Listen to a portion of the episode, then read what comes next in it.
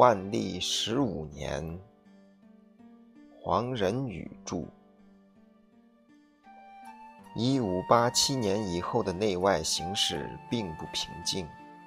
杨应龙在西南叛变，伯拜在宁夏造反，日本的关白丰臣秀吉侵占朝鲜，东北的努尔哈赤在白山黑水间发难。但内外兵士都没有像建楚一事在廷臣中引起这么多的纷纷扰扰。两万名身穿袍服的文官所最关心的，乃是今上皇帝一旦公车宴驾，谁将继他登上宝座？即使在长洛被封为太子，长寻去河南之国之后。事情仍然没有结束。那位掩袖公禅的正室日夜挨在皇帝身旁，谁敢担保情况不起变化？因之，有的中耿之臣就慷慨陈词，请求皇帝不要好色。自古以来，美人就是引诱人做坏事的一种因素。跟着就是谣言风起。有的绘声绘色地描述了宫闱中已产生的各种阴谋。有人说，在宫中发现了木刻的偶像，人们普遍相信，如果一个精于巫术的人每过七天给这个偶像插上一根针，偶像所模拟的人就会病入骨髓，百药罔效。难道贵妃正是真想用这种方法置长乐于死命？更令人不安的是，据说还发现了皇帝和皇后的偶像。在惶惶不安的气氛中，又出现了一件奇特的事情：有一个大学士沈黎，在文渊阁的大门旁边树立了一块木板，上面写着十项做官的戒律。每天上班的时候，他就站在牌前低声诵读，念念有词。不久，宫中就传遍了沈阁老的谣言。据说他在一块写有怪字的木牌前面施法诅咒，皇帝十分惊奇，叫人把木牌取来过目。看过之后，随即斥责宦官胡说八道，无事生非。有些谣言还记录于史书，比如说宫妃王氏是一个年长的女人，在和万历邂逅相遇的时候就已经消失了青春。此后她又一目失明，所以不能继续得到皇帝的宠爱。另外一个故事则说是万历病重，自度即将不起，有一天一觉醒来。发现宫妃王氏的胳膊正枕在他的脑袋下，脸上的泪痕未干，而郑贵妃则无影无踪。还有一个故事提到了长洛的祖母慈圣太后，她反对皇帝弃长立幼的企图，为此和他做了一次专门的谈话。皇太后。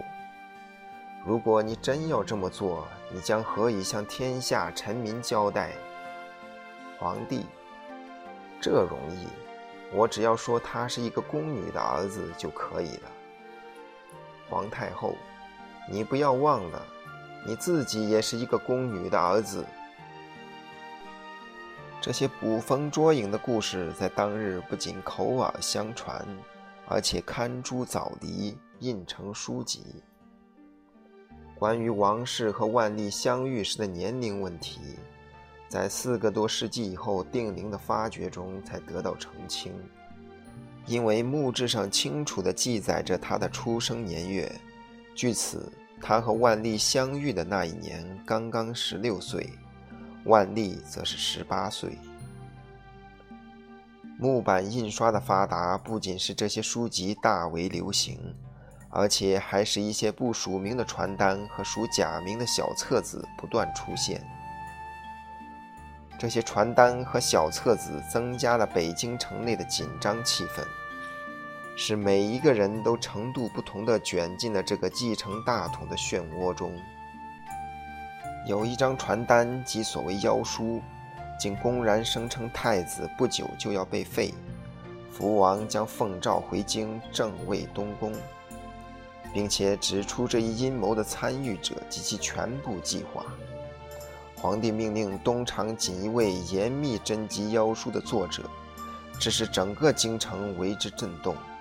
不仅名列书中的人惶恐万状，其他无关的人也不免惴惴不安。对文官集团而言，长洛和长寻的争执。不过是把他们早已存在的冲突更加带上了感情色彩而已。就算是没有郑贵妃，也没有东林党，文官集团中的彼此隔阂和对立，也已经达到了相当严重的地步。要探究它的根本，可以追溯到本朝创建之初。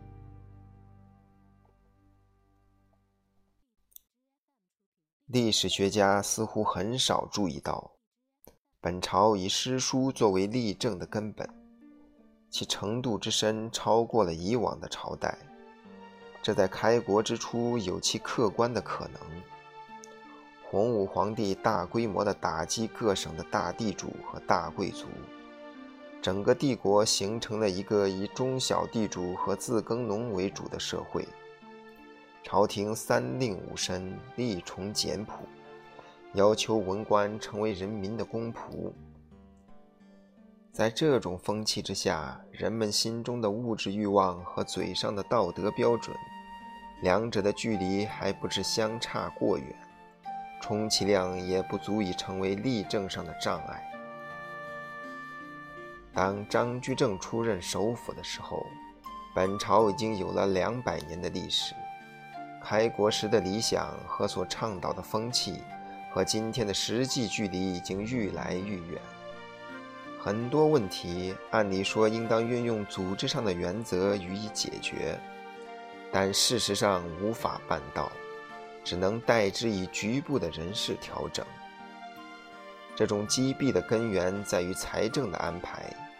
在开国之初，政府厘定各种制度。其根据的原则是四书上的教条，认为官员们应当过着简单朴素的生活是万古不磨的真理。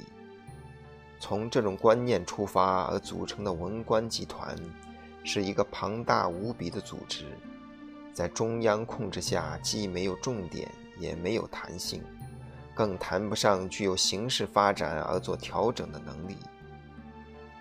各种技术力量。诸如交通通讯、分析统计、调查研究、控制金融、发展生产等等，则更为缺乏。一个必然的结果，即政府对民间的经济发展或衰退，往往感到隔膜，因之税收和预算不能随之而增加或缩减。财政上的死板混乱与缺乏控制，给予官员的俸禄又微薄到不合实际，官员们要求得到额外收入，也就是不可避免的了。上面说过的地方官常例是一种普遍的不成文制度，以及在规定的税额以外抽取附加税，征收白银，每两附加几分几厘，称为火耗。征收食物，也要加征几匹几斗，称为耗米、样绢。除此之外，一个地方官，例如县令，其家中的生活费用、招待客人的酒食、馈送上司的礼物，也都在地方上摊派。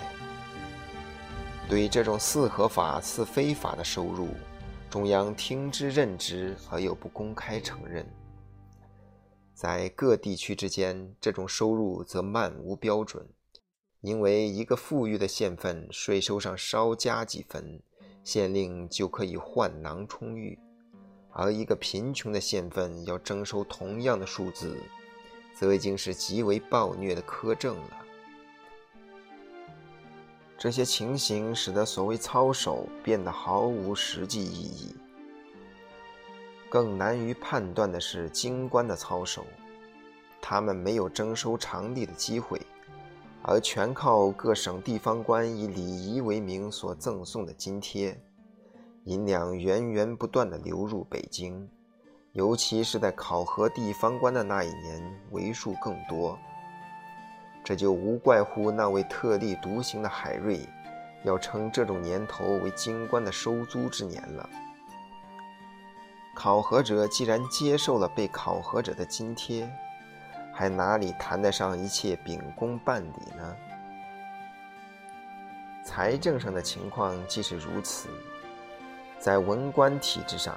普遍使人感到困难的是，各级地方官都没有实际力量足以应付环境的变化。他们没有完全驾驭下级的能力，因为个人自抽常例，即下级也拥有财政权。人事权则集中于北京，对下级的升降奖罚，上级只能建议而无法直接处理。体制上有欠周全，文官集团需要用精神力量来补助组织之上的不足。这有本朝的历史记载为证。那些孔孟的信徒在一旦需要的时候，可以不惜牺牲以完成任务。有些文官从来没有受过军事训练，却可以领导仓促集合的民兵固守孤城，最后杀身成仁。有的文官不顾入蜀一级，和民夫共伙食、同起居，在洪水的威胁下抢救危险的河堤。这些好处当然不应抹杀，然则他们带有冲动性质，也多个人成分，而且常常与紧急情况一起出现。一个具有高度行政效率的政府，具备体制上、技术上的周密。则不致接二连三地在紧急情况下依赖于道德观念做救命的符传。说的严重一点，后者已不是一种好现象，而是组织机构违反时代，不能在复杂的社会中推陈出新的结果。